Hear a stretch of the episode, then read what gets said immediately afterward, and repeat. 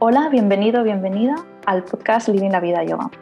Soy Irene Alba, soy una física aquí y yogi conduciendo este programa y mi intención es traerte conversaciones que considero inspiradoras y motivadoras para tu día a día, tanto dentro como fuera del mundo. Hoy me hace mucha, mucha ilusión eh, traer de invitado a, a, mi padre, Javier Alba, que bueno, él también es físico, así que supongo que ahí se ve un poco definitivamente la inspiración en mi trayectoria profesional. Así que bueno, viene una conversación un poco nerdy y que vamos a hablar pues de física, vamos a hablar de cuántica y también un poco de los astros. Así que bueno, bienvenido papá, ¿qué tal? ¿Cómo estás?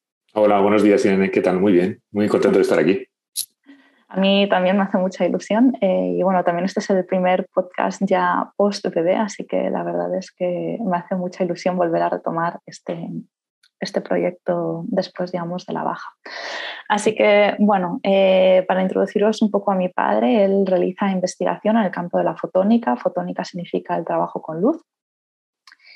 Y bueno, ahora mismo está trabajando en la Universidad Complutense de Madrid como profesor catedrático en el que realiza tanto actividad docente como eh, también investigación. Así que, bueno, yo me gusta siempre preguntar en el podcast, ¿no? ¿Cómo terminas haciendo lo que estás haciendo? Entonces, eh, ¿cómo aterrizaste en la investigación?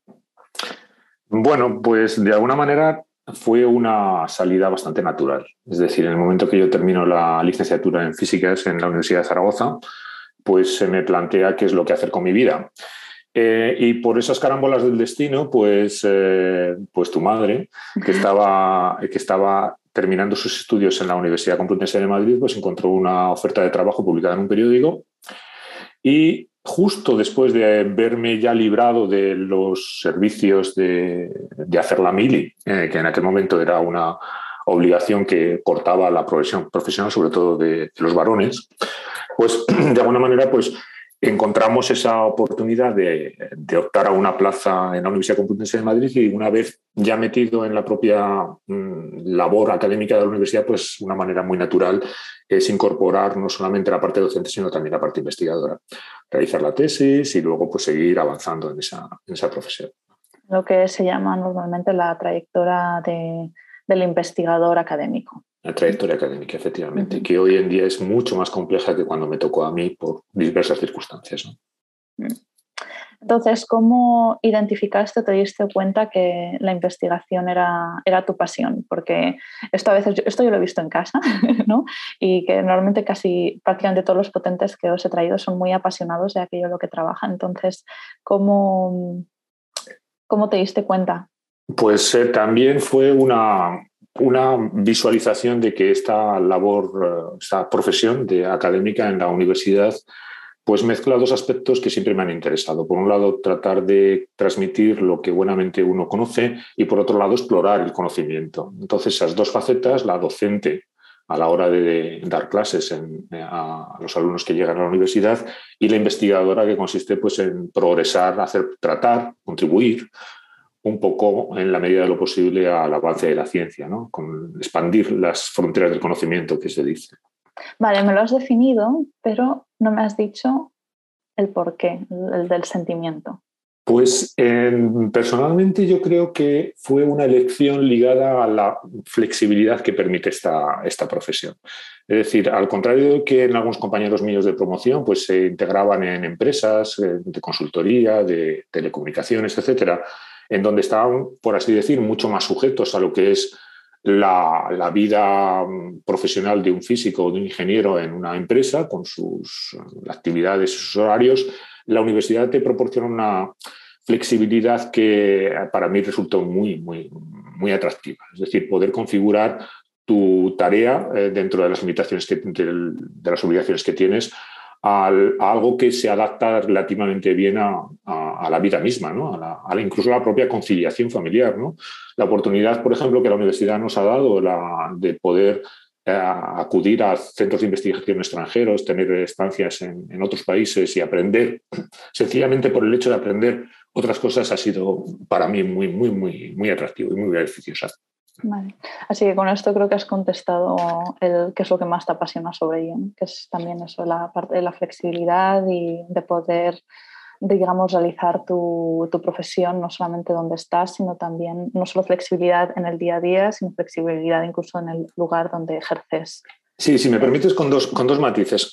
Por el lado docente, en, ese esfuerzo que, que, hacemos día a día en tratar de enseñar lo que sabemos, y por otro lado, en el lado investigador, tratar de conocer un poco más de cómo es el mundo que nos rodea. ¿no? O sea, que esos dos aspectos son como eh, bastante atractivos y bastante eh, relevantes para, para, la manera en que yo he afrontado esta profesión.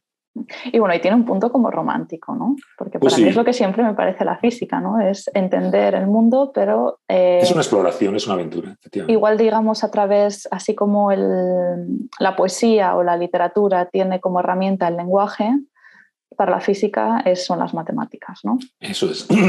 Es decir, las matemáticas es el lenguaje de la física. Entonces, como aquel que aprende un determinado idioma para, para desarrollar sus tareas, pues a, a nosotros nos toca aprender el idioma de las matemáticas, que además tiene la gran ventaja de que es bastante riguroso y bastante eh, poco dado a interpretaciones, ¿no? Incluso es mucho más, mucho más unívoco en cuanto a sus significados que el lenguaje natural. ¿no?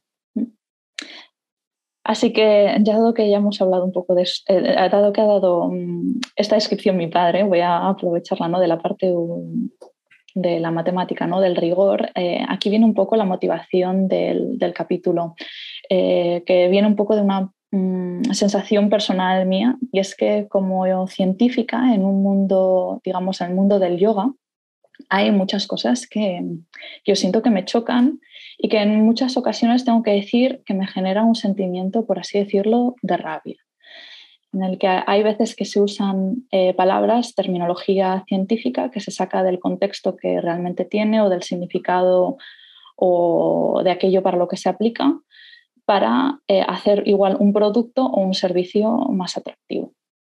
Entonces, esto yo veo que genera eh, un engaño hacia el cliente y, bueno, como además está más cerca seguramente de mi, de mi campo, por así decirlo, pues es como, esto no me gusta. Y aquí es donde entra, por ejemplo, una de las grandes palabras, es la, cuántica. Muchas veces usamos, eh, se usa en, en, contextos que no aplica la palabra cuántica eh, y, yo creo que con esto hay que tener un poquito de cuidado, porque anda que no he visto a veces un producto de que sí, tiene propiedades cuánticas o hay una terapia cuántica o incluso en Google un día busqué y existe Quantum Yoga. Y claro, como física es como, ay, ay, ay, ay, ay, ¿qué es esto? Por favor, que usen otra palabra. Entonces, la cuántica, ¿qué es? Bien, bueno, la cuántica, la cuántica es un modelo, es un modelo para explicar la naturaleza. Como toda la física, es decir, la física lo que hace es construir modelos que explican cosas. Explica cómo, cómo caen los cuerpos cuando los lanzas al espacio, cómo se, se, configura una determinada reacción termodinámica de intercambio de calor, etcétera, etcétera.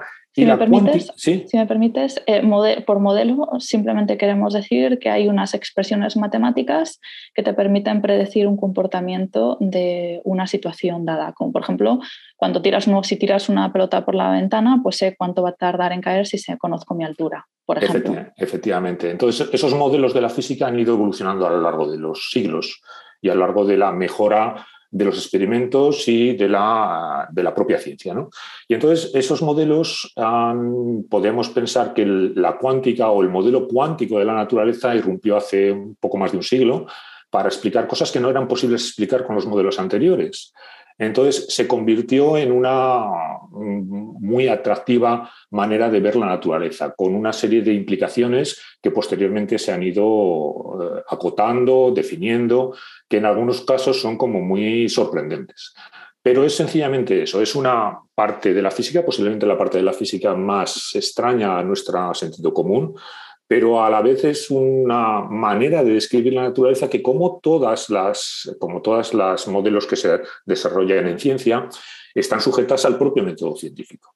Y ahí es donde, mm, en ese sentido, debemos resaltar que la, cuántica, siendo una teoría o un modelo extraordinariamente eh, exitoso, pues está sujeto a que en un momento determinado deje de ser válido para explicar un determinado fenómeno y haya que crear otro tipo de visión de la naturaleza. Por eso la cuántica es, esa parte de, la física, es esa manera de ver la naturaleza.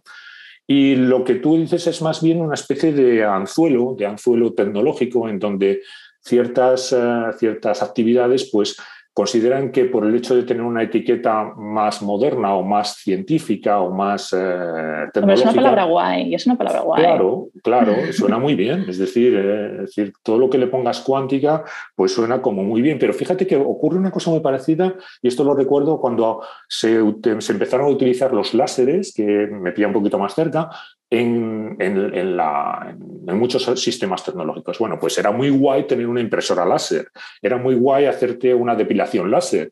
Era, todo lo que tenía la palabra láser era como algo atractivo, algo que, resultaba, eh, que resultaba muy mejor que lo, que lo anterior. Pero bueno, una vez que le quitamos esa áurea, que es en cierta manera a veces falaz, pues nos quedamos con lo que es. Y, lo que ocurre es el mal uso, el mal uso de una eh, etiqueta que podría resultar pues, en ese sentido engañosa o, falaz. Es, una buzzword interesante, en definitiva. Y añadiendo a lo que has dicho, ¿no? la cuántica, como ha estado comentando mi padre, sí, es, es, un modelo, pero sobre todo es un modelo que explica la naturaleza en escalas muy, muy pequeñas. Es decir, a nivel de átomos o moléculas pequeñitas. Entonces, sí define la naturaleza, pero en el mundo en el que vivimos tú y yo y, la persona que estás ahí también escuchando, eh, las, digamos, leyes de la cuántica no serían muy em, contraintuitivas. ¿no? A mí un ejemplo que me gusta dar es, si yo voy corriendo hacia una pared, sé que me voy a pegar una torta bastante bestia. Eh, si viviese en un mundo cuántico, por así decirlo, es decir, tuviésemos tamaños de un átomo, vamos a decir, nos hacemos eh, como, ¿cómo se llama la película? De cariño encogido a los, niños y nos volvemos cuánticos, ¿no? por así decirlo, nos volvemos tamaño átomo. Eh, suponiendo que eso fuese posible, un poco de imaginación, ¿no? si yo corriese hacia una pared, tendría una probabilidad no nula de atravesarla. ¿no? Y esto es igual la idea de que tú vas al zoo que bueno, hoy en día ya el tema del zoo como actividad recreativa está también un poco en, eh, en cuestión, pero bueno, esto es otro tema totalmente aparte, pero bueno, si tú vas a un sitio a ver un animal peligroso que está en una jaula, eh, tú sabes que ese animal se va a mantener ahí y no va a atravesar la jaula. Y entonces, al igual que el ejemplo de la pared, eh, si estuviésemos en ese mundo que somos del tamaño de un átomo cuántico, ese tigre, ese león, ese depredador podría salir de esa jaula. Entonces, eh, es muy contraintuitivo, ¿no? Porque yo no voy a atravesar una pared, estaría guay ¿eh? tener ese superpoder, pero eso no va a pasar. Eh, y esas son una de las cosas que define la, cuántica y que ocurre a nivel de átomos y moléculas pequeñas. Sí, es correcto, es así, es así. Es decir, la cuántica tiene, por así decir, su, su universo de aplicación en cosas muy chiquitajas. Pero a la vez Fíjate que todo esto que estamos hablando sobre fenómenos que se, producen en, ese ámbito de dimensiones tienen una repercusión eh, tecnológica muy importante. Es decir, el hecho mismo que nosotros estemos hablando ahora a través de una conexión telefónica con nuestros ordenadores y tal, tiene una tecnología detrás que en gran medida, en gran medida está ligada a estos avances que se han hecho dentro del modelo cuántico para explicar la naturaleza. O sea, que estas cosas pequeñitas que a veces pensamos que son, como dices tú, eh, contraintuitivas, pues luego han tenido una repercusión tecnológica esencial en el bienestar de la sociedad. Entonces, tiene esa doble característica.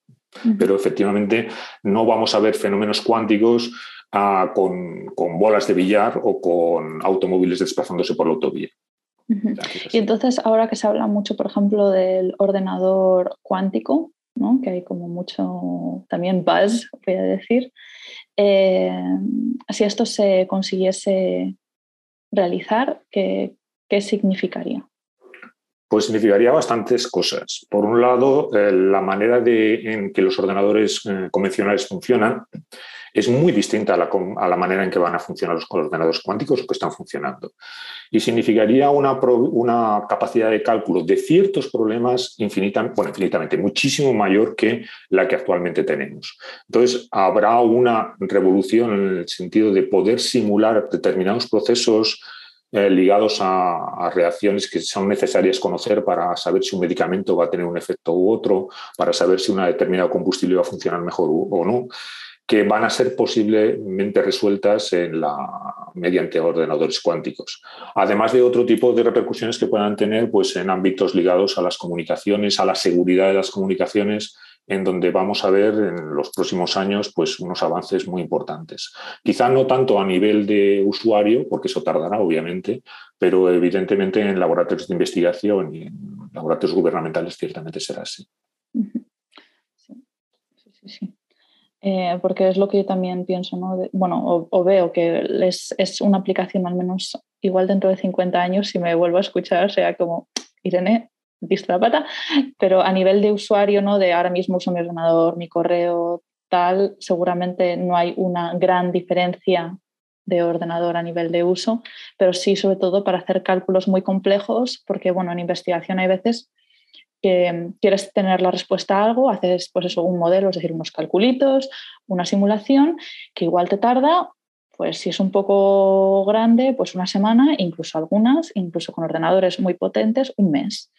Entonces, pues estos tiempos se podrían reducir pues mucho. Igual, igual me columpio aquí un poquito, pero igual una hora.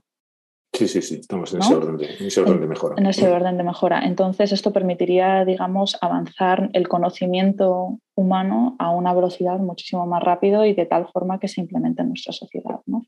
Sí, efectivamente, seremos beneficiar, beneficiarios eh, subsidiarios de ese tipo de avances, de, la modelización de fenómenos químicos, físicos, etcétera, pero a la vez yo creo que en uno de los sitios en donde va a aparecer en primer lugar a nivel de, la, gente, de la gente de la calle, de nosotros, va a estar ligado a las comunicaciones, es decir, la capacidad de eh, de realizar codificación o, encriptación de la información y poderla transmitirla de manera segura va a estar basada en buena medida en este tipo de algoritmos cuánticos, de, de computación cuántica. Eso es seguridad, como por ejemplo ahora mismo está este podcast lo estamos haciendo a través de videollamada y esta videollamada, pues eh, si quisiese infiltrarse alguien, a día de hoy sería mucho más fácil si esto tuviese un, a que si un día en algún momento tuviese un encriptado cuántico, porque es, un, digamos, método más complejo.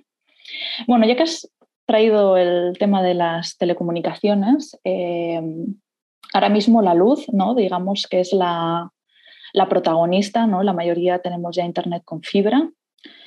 Eh, a nivel de la forma de comunicarnos, sobre todo con Internet. Y bueno, eh, mi padre, Javier, él, es investigador, como he mencionado, en fotónica y utilizan pues, la luz que ya he mencionado antes la palabra láser, eh, como herramienta para los experimentos. Y bueno, al final la luz es, es, un, que llamamos luz normalmente a lo que podemos ver, ¿no? a la luz del sol, la luz de mi lámpara, la luz que da el ordenador, ¿no? pero la luz eh, también puede ser un sinónimo de radiación.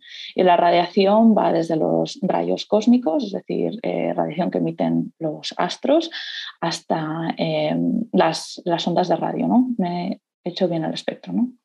Entonces, dentro de ahí hay muchísimos. Están los rayos X, por un lado, están la, la, radiación ultravioleta, que tenemos mucha conciencia de cara al Sol, y muchísimo más.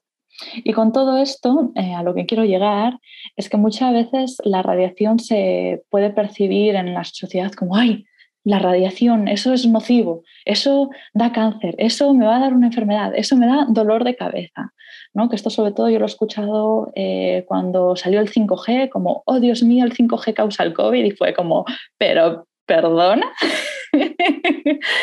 o que el wifi eh, también nos puede afectar en, nuestra casa y que es mejor que lo apagues por la noche.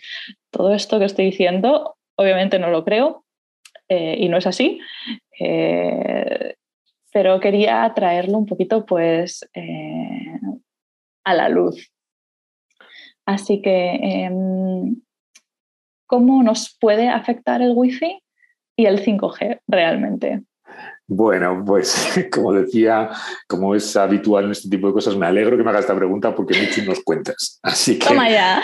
Así que lo, que lo que ciertamente es interesante es a la hora de incluir la, a la hora de escribir lo que has dicho, lo que has dicho tú de describir qué es la luz, ¿no? Y la luz dentro de uno de los modelos de la física es una onda electromagnética, etcétera, etcétera. Y tiene dos, dos tachos muy importantes, que son lo que se denomina eh, luz o radiación ionizante y luz o radiación no ionizante.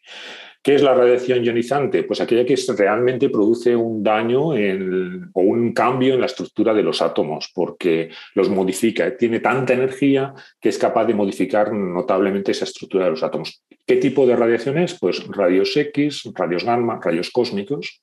Y todo lo que no sea eso, pues bueno, el ultravioleta lejano, bastante lejano, no el del Sol, eso eh, no es ya no es radiación ionizante, es radiación no ionizante, y es lo que nos permite escuchar la radio, eh, calentar por la mañana el plato de desayuno, eh, mm, adquirir la señal a través de las, de las redes de telefonía móvil, del wifi, ver, movernos en la oscuridad viendo a través de los, de los sistemas de visión infrarroja, eh, mm, tener cierta, cierta capacidad de ver la, radiación ultravioleta, etcétera, ¿no? Todo eso, todo eso es luz. Entonces, con respecto al wifi, pues ¿Me estamos. Permites, ¿me permites un momento? El, que de hecho nuestro ojo al final es un detector que funciona en un pequeño rango de todo este espectro. Sí, mira, vamos, mira, me alegro también que me hagas esta pregunta porque hay una parte que es muy interesante de esta, de esta situación. Eh, de hecho, lo contaba ayer en clase, es, es, la siguiente. Cuando nosotros miramos la cantidad de luz que proporciona el Sol en la superficie de la Tierra, nos damos cuenta que no está repartida por igual en todo el espectro electromagnético. Por ejemplo, el Sol emite o llega a la Tierra muy poca radiación en ondas de radio y emite muy poca radiación en rayos X, pero emite mucha en esta zona de luz, ¿no? Y en particular tiene eh, un máximo de, en torno al verde. El color verde amarillento es el, el que tiene mayor cantidad de radiación recibida en la Tierra. ¿Qué es lo que ocurre? Pues lo que ocurre es que los seres vivos que vivimos en este planeta, en la superficie de la Tierra, pues tenemos un máximo de sensibilidad en esa región. Y entonces ayer lo preguntábamos en clase y decía, bueno, ¿qué os parece esta situación? Y hubo una, una alumna que mm, me hizo una respuesta bastante interesante porque me dijo, dice, es que nos hemos acostumbrado. Y efectivamente, nos hemos acostumbrado, pero a lo largo de los milenios, ¿no? a lo largo de todo el paso de toda la presión evolutiva que ha tenido lugar en el transcurso desde la aparición de la vida ¿no? en el planeta Tierra. Si estuviésemos en otro planeta donde hubiese un sistema solar con otro tipo de estrella que diese luz en otro rango espectral, en otro color, pues posiblemente los sistemas que puedan desarrollarse allí para recibir esa luz tendrán otro tipo de sensibilidad. Entonces, en ese sentido, sí, estamos como muy bien adaptados a ver la luz que proviene de, la estrella que ilumina nuestro planeta. Es decir, ha sido una adaptación al ambiente muy, muy, muy, muy, necesaria para poder sobrevivir, porque a partir de lo que vemos extraemos aproximadamente el 80 al 90% de la información que necesitamos para seguir viviendo. Así que es una buena idea poder ver lo que ilumina el sol. Y que ya, si quieres, con respecto al wifi, pues ahí sí, estamos. Que me he desviado, perdón. Sí, ahí estamos en, en, el, en lo que no debemos de conocer. la, radiación, la radiación electromagnética, la luz que emiten los routers eh, Wi-Fi, pues está en un rango de eh, unos poco, uno, vamos, de, unas ciertas bandas, ¿no? unas ciertas frecuencias y unas ciertas bandas. Y a su vez hay una legislación adecuada a tratar de eh, evitar que los niveles de potencia que están emitiendo esos dispositivos no sean peligrosos. En, Europa, en general, hay un límite que dice que hay un valor eh, del orden de unos pocos, de unas centenas de, de, milivatios para estos equipos. Bueno, lo que mm, se ha hecho ha sido, ese es el valor legal, ¿no? Pero lo que se hace para este tipo de comprobaciones es mirar a ver cuánto emite realmente un wifi comercial. Y las medidas que se van obteniendo, pues es que aproximadamente los wifis, los routers comerciales, eh, pues emiten del orden de una centésima parte del máximo eh, legal. Es decir, que estamos, en cierta manera, al menos con las normas que nos tratan de proteger a la población, estamos realmente pues, seguros. Es decir, en, uno está como en un 1%, del máximo. o por debajo. y si me permites añadir eh, una cosa que has estado comentando de radiación ionizante y no ionizante, una cosa que es muy importante cara a la digamos, radiación a la que estamos expuestos es que, como has mencionado, la ionizante hace cambios en los átomos, como los rayos X, ¿no? Si nos estamos haciendo, por ejemplo, una placa de rayos X cada día, lo más probable es que desarrollemos cáncer, ¿no? En cambio, la radiación no ionizante no genera este tipo de cambios, con lo cual, eh, en ese aspecto, ¿no? No, no, esto no afecta a los átomos. Pero entonces, ¿en qué afecta? Quiero un poquito, vamos a hacer un poquito imaginar. Imaginemos que le metemos muchísima potencia a la onda wifi. ¿Qué pasaría? Pues que nos calentaríamos. Nos calentaríamos. Nos, igual nos quemamos.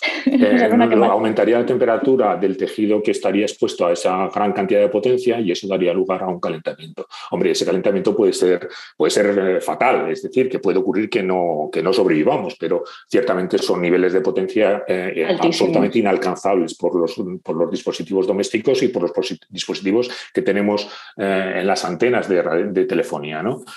con respecto a lo que decías anteriormente sobre la un aspecto que ligado a lo que decías anteriormente, que tiene un nombre, se le ha, se le ha puesto una, una, etiqueta y es lo que se denomina hipersensibilidad electromagnética.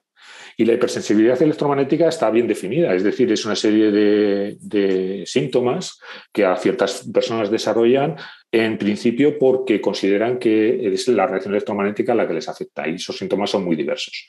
El asunto es que cuando se han hecho pruebas para tratar de configurar si realmente esto es producido por la radiación electromagnética, pues los resultados han sido negativos. Es decir, no hay una prueba científica, basada en el método científico, que nos diga que la radiación electromagnética puede producir este tipo de, problemas. A pesar de que existen incluso hasta sentencias que dan la razón a los demandantes sobre este tipo de cosas. ¿no? Pero desde el punto de vista científico, que es una de las preocupaciones que, que, nos, toca, que nos toca valorar, es que no ha habido una forma evidente de ligar esas, esas dos circunstancias. ¿no? La exposición a radiación electromagnética en ese rango de, telefonía a la aparición de síntomas eh, adversos.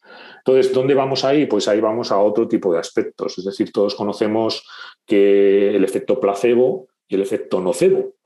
El efecto placebo lo, conocemos muy bien porque a veces nos curamos sencillamente tomándonos algo que no, que no, no, tiene una, razón terapéutica y ese, de hecho, ese efecto placebo el que se utiliza en la investigación para saber si un medicamento es útil o no.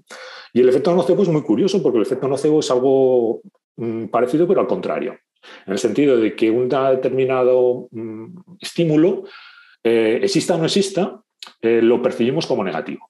Es decir, si nosotros sabemos que estamos expuestos a, una cierta radiación de un wifi somos hipersensibles electromagnéticamente, es posible que presentemos síntomas, independientemente de que ese aparato esté encendido o no.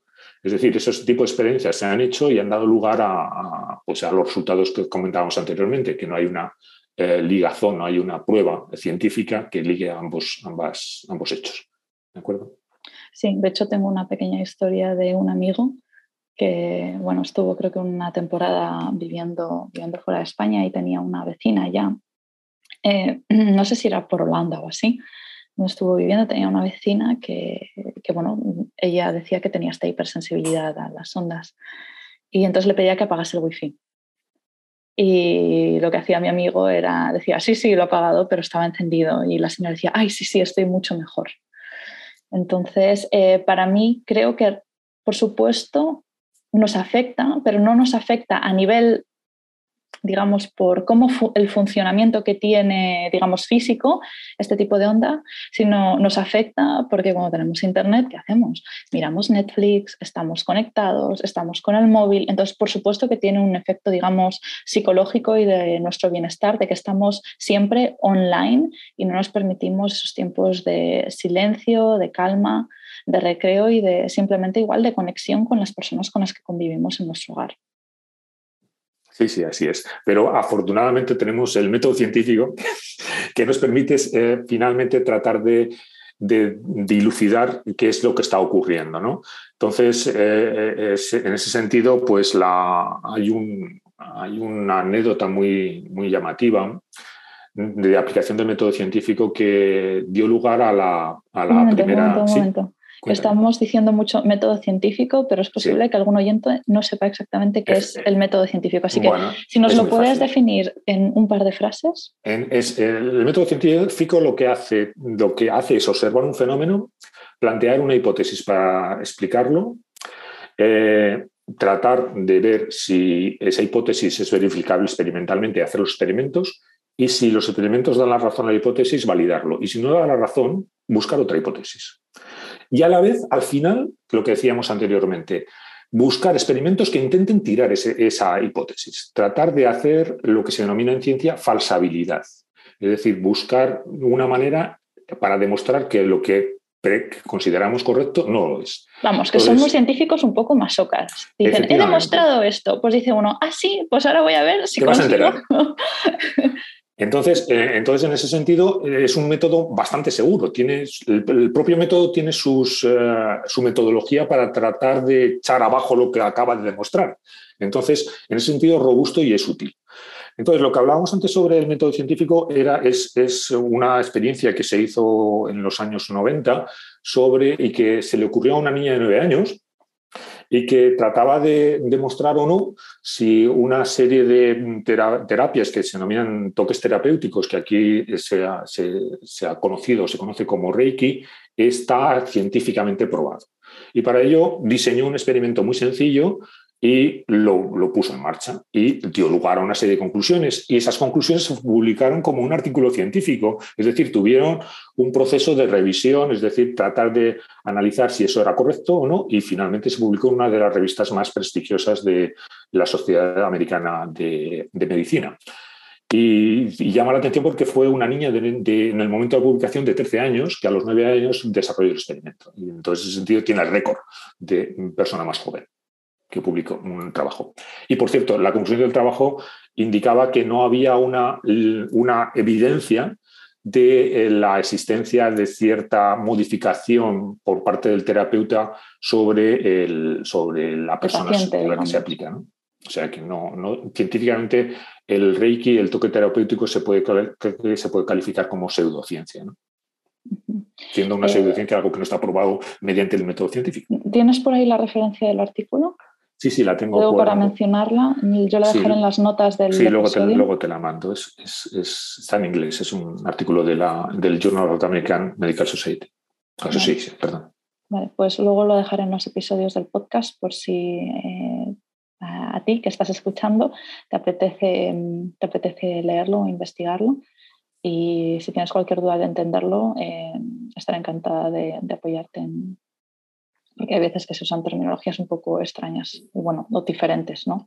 Según el campo. Pero bueno, este artículo, al ser de una niña de nueve años, entiendo que el vocabulario será bastante asequible, ¿no? Sí, si me permite, vamos a decir el nombre. Se llamaba Emily Rosa y es, una, es una referencia a la hora de promover la actividad investigadora en niñas, ¿no? O sea que ciertamente funciona como un reloj.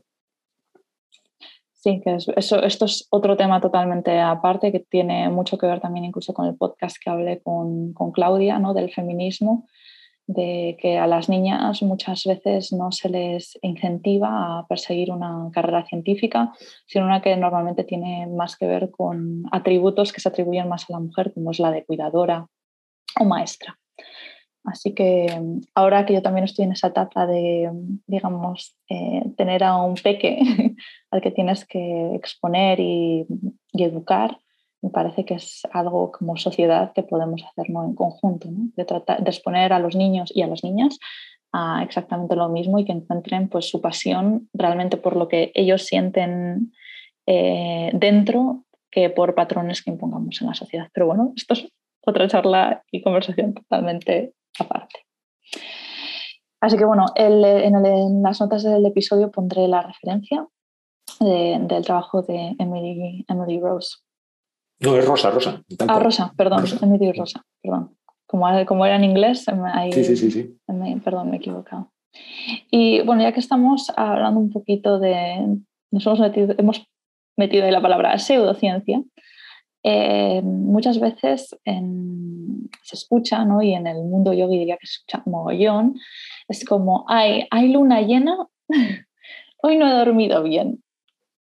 Eh, ¿Nos afecta realmente la luna a nivel físico? Es decir, para mí claramente el, hay, más luz en el cielo y esto yo no sé hasta qué punto, eh, porque no, es mi área de expertise, em, supongo que puede hacer que estés un poco más despierto el hecho de que haya más luz a tu alrededor, pero aparte de esto, ¿hay algo en lo que realmente físicamente nos afecta la luna? Bueno, el aspecto de la iluminación es esencial, es decir, efectivamente hay mucha más luz, bastante más luz. Hay aproximadamente 3.000 veces más luz en, luna llena que cuando no hay luna llena. ¿Qué quiere esto decir? Que la vida en el entorno natural cambia, cambia notablemente, es decir, el, el mundo animal se mueve de distinta manera cuando hay luna llena cuando no hay luna llena. Entonces, eso marca además unos ciclos, porque esto va ocurriendo cada veintitantos días. Entonces, eso da lugar pues, a, una variabilidad de, la actividad natural de los animales y de las plantas. Eh, en ese sentido, la, iluminación es así. Lo que ocurre es que, fijaos, estamos, estamos en este momento en una sociedad que ha dominado la noche.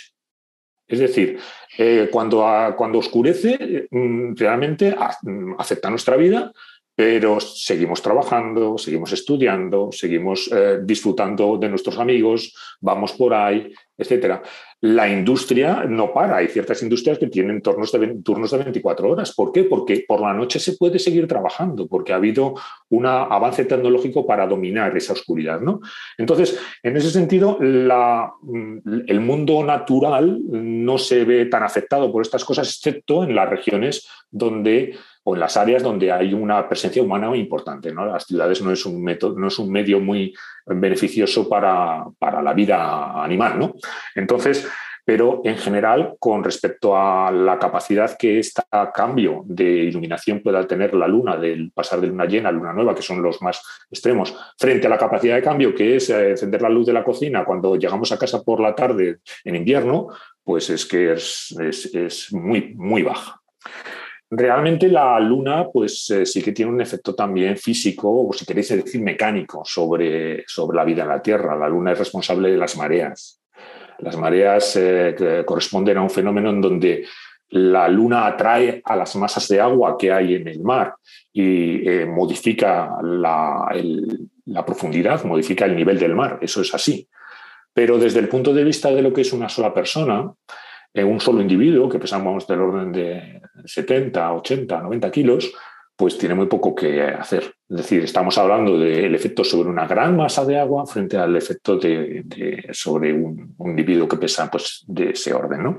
Para dar un poquito de idea, eh, esta, esta, fuerza digamos, que puede ejercer sobre nosotros es proporcional a las masas, es decir, nuestra, lo que pesamos Efectivamente. Eh, en kilogramos eh, y lo que pesa la luna que bueno, la palabra peso está un poco mal usada, pero eso también es otro, tema aparte, pero bueno, para entendernos, y es inversamente proporcional a la distancia. Es decir, que para que un cuerpo masivo nos afecte mucho tenemos que estar muy cerca y la Luna está muy lejos. La Luna está tan lejos como a, a, un segundo luz, es decir, si nosotros le encendemos una bombilla en la Luna, la luz que sale de la Luna tarda un segundo en llegar aquí. O sea, que está tan lejos como eso. Y la luz tarda 300.000 eh, kilómetros por segundo es la velocidad de la luz. O sea, en un segundo recorre 300.000 kilómetros. Pues la Luna está por ahí. ¿De acuerdo?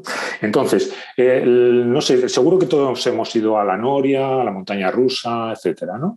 Y en la montaña rusa y en la Noria sufrimos una serie de cambios de movimiento nos aceleramos, vamos a más velocidad, subimos, bajamos, etc. Y eso se mide en una magnitud que posiblemente hemos oído hablar que son la G, es decir, es la G es la aceleración que sufrimos o la, la, atracción que produce la Tierra sobre nosotros. Bueno, pues en una noria... Que en el instituto es el famoso 9,8 metros, por segundo al cuadrado. Eso es. Entonces, en una noria podemos ejercer fuerzas eh, o aceleraciones, perdón, del orden de 4G. 4G. Bueno, pues cuando uno se hace las cuentas sobre el efecto de la gravedad de la Luna, o sea, sobre el efecto de la gravedad por el hecho de estar la Luna allí a 300, casi 300 y pico mil kilómetros, pues resulta que eso es aproximadamente una millonésima parte de G. Es decir, que... que Nos afecta más Nada. Montar en la montaña No sé, si yo me subo a, una banqueta, por el hecho de estar un poquito más lejos del centro de la Tierra, tengo más cambio que si está la Luna ahí o deja de estar. Es decir, que el, efecto, el efecto físico sobre mm. el cuerpo humano es despreciable. Más cambio porque estás ahora mismo haciendo la comparación entre tu masa y la de la Tierra. La distancia que hay entre donde la altura, altitud en la que vivimos o distancia entre el centro de la Tierra y tú. Efectivamente, si nosotros nos subimos, a, nos subimos al Everest, pues estamos más lejos del centro de la Tierra y pesamos menos. ¿De acuerdo? Que no significa que tengamos menos masa. Que no significa, que estemos menos gordos. Sí, que por eso antes he dicho el peso, a veces usamos un poco mal la palabra. Cuando nos metemos en la rigurosidad física, el peso se refiere a, digamos, la masa por la gravedad que hay en, digamos, el entorno donde estoy.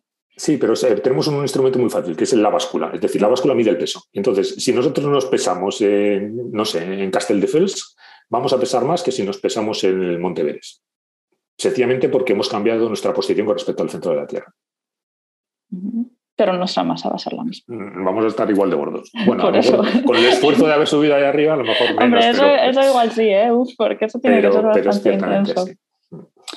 Así que, dado que estamos hablando un poquito, pues eso, de la Tierra, de la Luna, eh, hasta el final eh, hemos ido por un espectro. No hemos empezado hablando de cuántica, que la cuántica explica eh, son las matemáticas que usamos para entender el mundo pequeño, que de hecho si alguien tiene mucha curiosidad de aprender algo más, en YouTube hay unos vídeos en inglés que a mí me encantan, de divulgación, de que se llaman Doctor Quantum, y lo explica muy bien y muy fácil de entender. Eh, a nivel divulgativo. Y la otra parte sería la, digamos, la astrofísica, que ahí también entran digamos, otros modelos o hay mm, eh, otras matemáticas que una de, lo que más se usa es la, la relatividad general de Einstein, que dice que anda que esto no cuesta, porque en el mundo en el que vivimos nunca estamos expuestos a esto, que los cuerpos muy masivos deforman el espacio.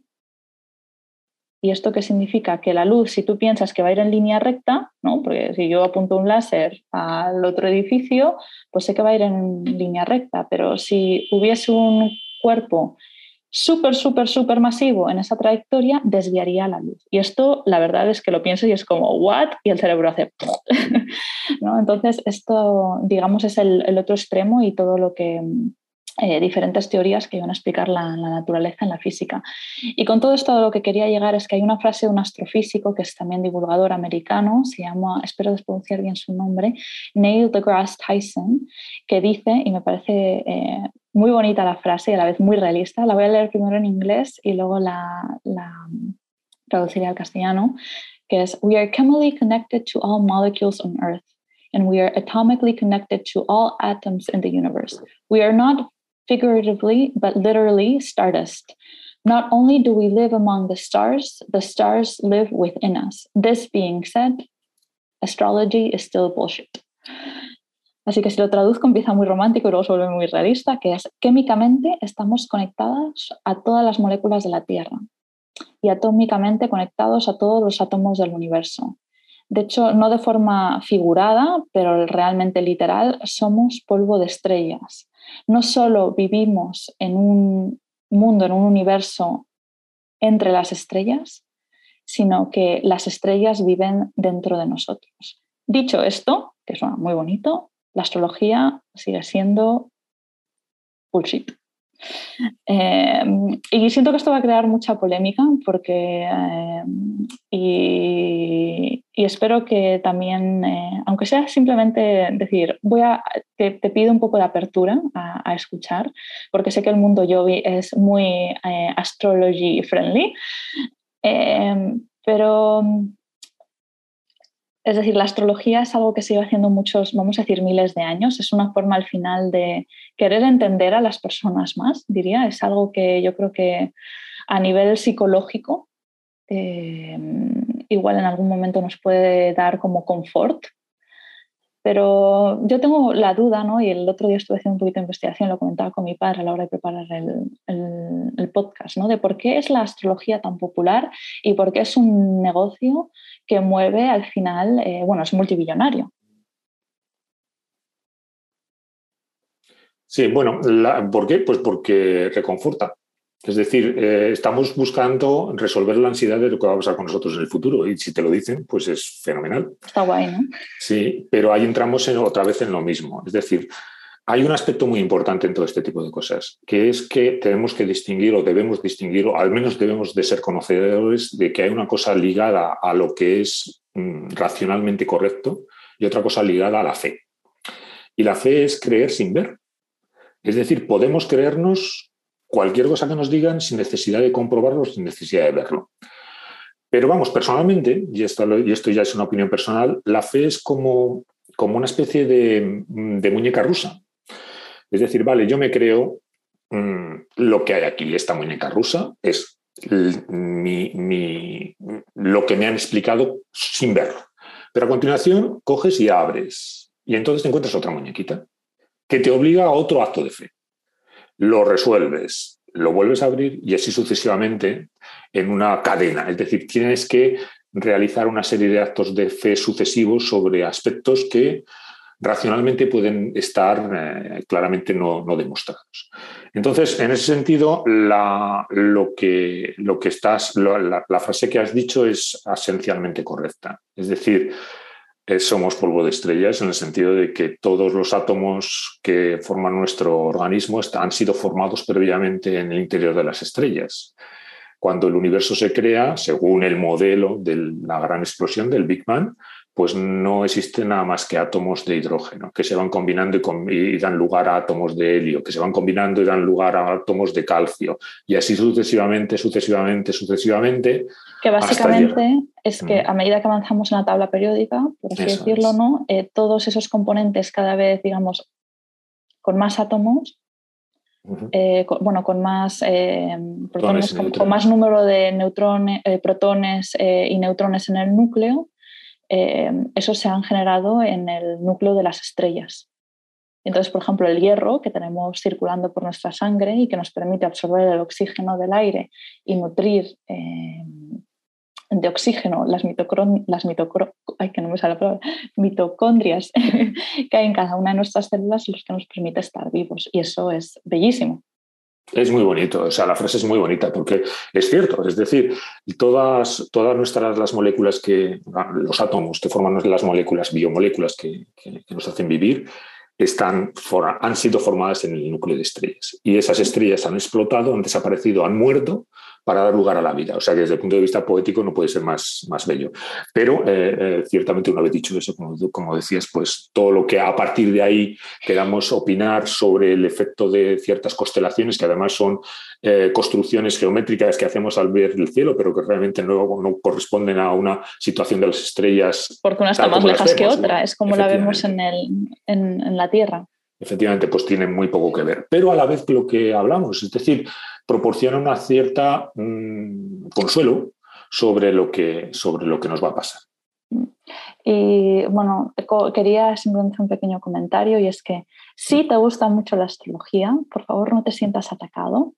¿sí? Em, al final es, creo que es algo que siempre puede ser una herramienta más, creo, es algo que es lo que es creer y al final el objetivo que para mí tenía sobre todo este capítulo es que evitar el engaño. Sí, que a mí que si me venden una botella que me gusta y es bonita, pues que me la vendan como una botella para llevar agua. Pero que no por estar el agua en un material que tiene la botella me lo vendan como que va a mejorar las propiedades del agua que lleva dentro porque tiene no sé qué efecto cuántico o va a hacer no sé qué con la radiación del sol, porque eso eh, sería erróneo.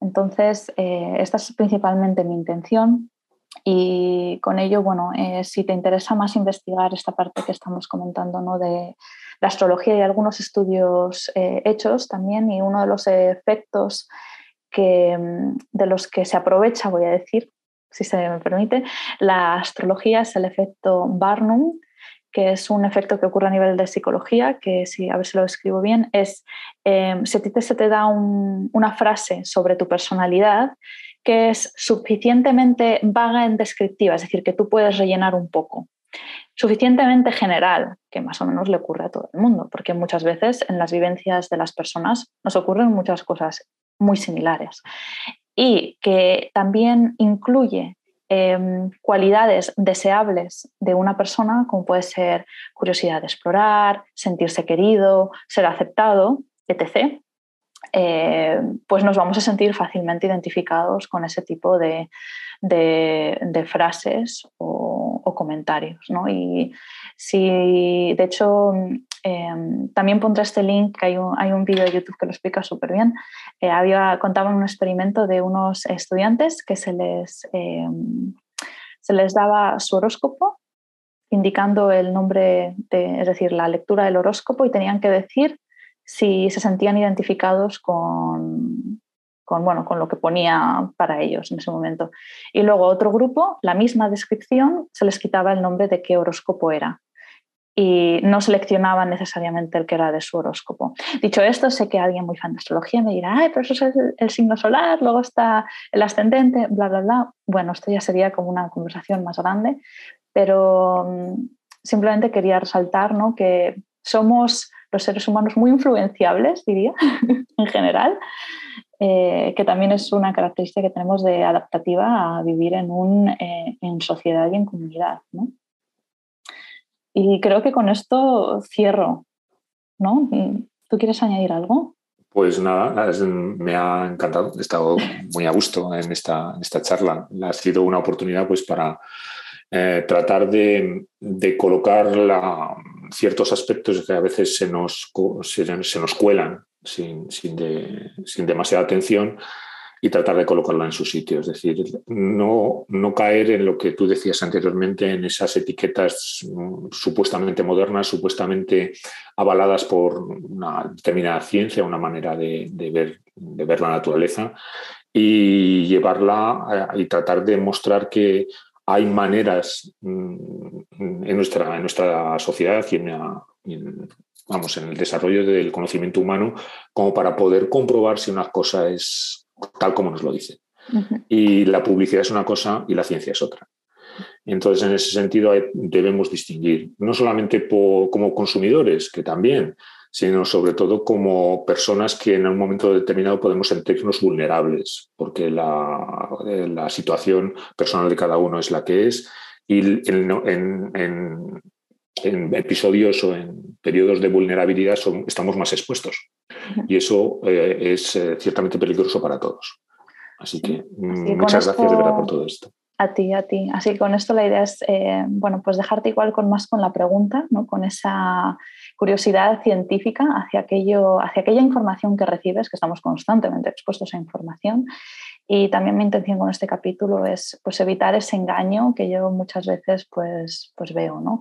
que usamos palabras guays o buzzwords y que caemos ¿no? Ahí como eh, en ese truco, digamos, de marketing o de venta. Y bueno, eh, vamos a por la pregunta final del podcast que hago a todos los, a todos los invitados. Mi padre practica yin, así que eh, quería preguntarle cuál es su postura favorita y cuál detestas y por qué. Jolín. Iba a decir el Shabársena, la favorita. Shabársena pero vale. ya todo el mundo, ¿no? Y no creo no que todo el mundo, no todo el mundo, pero... Bueno, pues es muy buena. muy reconfortante.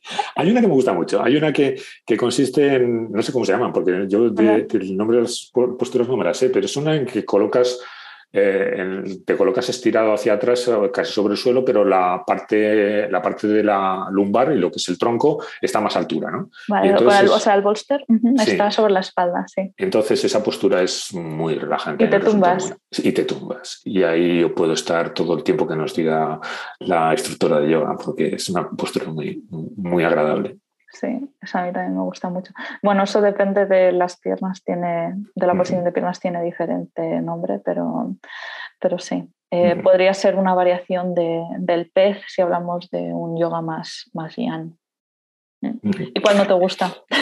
Pues hay una que no consigo hacer, que es una que tiene que ver con estar en equilibrio sobre una pierna. Entonces yo me perdí la, clase de chiquirritmo de pequeño y entonces tengo un mal equilibrio, entonces lo paso mal. Pero bueno, lo intento. ¿eh? Bueno, qué, curioso, ¿eh? nos pasa a todos. ¿eh? La que más detestamos es la que normalmente más nos cuesta y la que más necesitamos. Puede ser, puede ser. Sí, sí. Bueno, pues eh, papá, aunque me cuesta mucho llamarte Javier, eh, lo siento, es que es como súper antinatural. Eh, nos, nos, despedimos. ¿Hay algo a ti que te gustaría comentar a las personas que nos escuchan y están aquí hasta el final? Pues lo que tú has dicho, curiosidad, curiosidad. La curiosidad mueve el mundo. Es decir, yo recuerdo en una atracción de Disney que ponía, ¿cuál es la energía que mueve el mundo? Y a continuación decía, la imaginación. Y es verdad. La imaginación y la curiosidad es lo que nos hace preguntarnos cosas que, eh, hacen a su vez provocar respuestas y, razonamientos que dan lugar a una visión del mundo distinta de la que teníamos antes. Así que nada, em, promocionar la curiosidad, promocionar el acercamiento y ser críticos a la hora de eh, distinguir lo que, lo que está verificado y lo que no. Así que, en ese sentido, la curiosidad nos ayuda también a ese tipo de procesos. Muchas gracias, Irene. Pues muchas gracias por tu tiempo, por compartir tu, bueno, tu visión de, experto en, estos temas que me parece súper valiosa. Y a ti que nos estás escuchando, eh, pues eso, que te lleves este mensaje de mantener la curiosidad, de tener una mente crítica, eh, de cuestionarte las cosas, de mantener siempre esa pregunta abierta y, bueno, desearte un, buen día, que mm, también pedirte que si te apetece apoyar al podcast, por supuesto puedes dar al follow o si tienes un ratito puedes hacer también un rating, eso me ayuda muchísimo a la visibilidad, a la visibilidad y, apoyarme. Así que con esto nos despedimos y nada, aquí, aquí seguimos una vez al mes viviendo vida. ¿Ya está? ¿Qué tal? Bien, ¿no? A ver, ¿cuánto tiempo hemos estado? 56 minutos. Nos hemos portado, nos hemos portado. Yo creo que sí.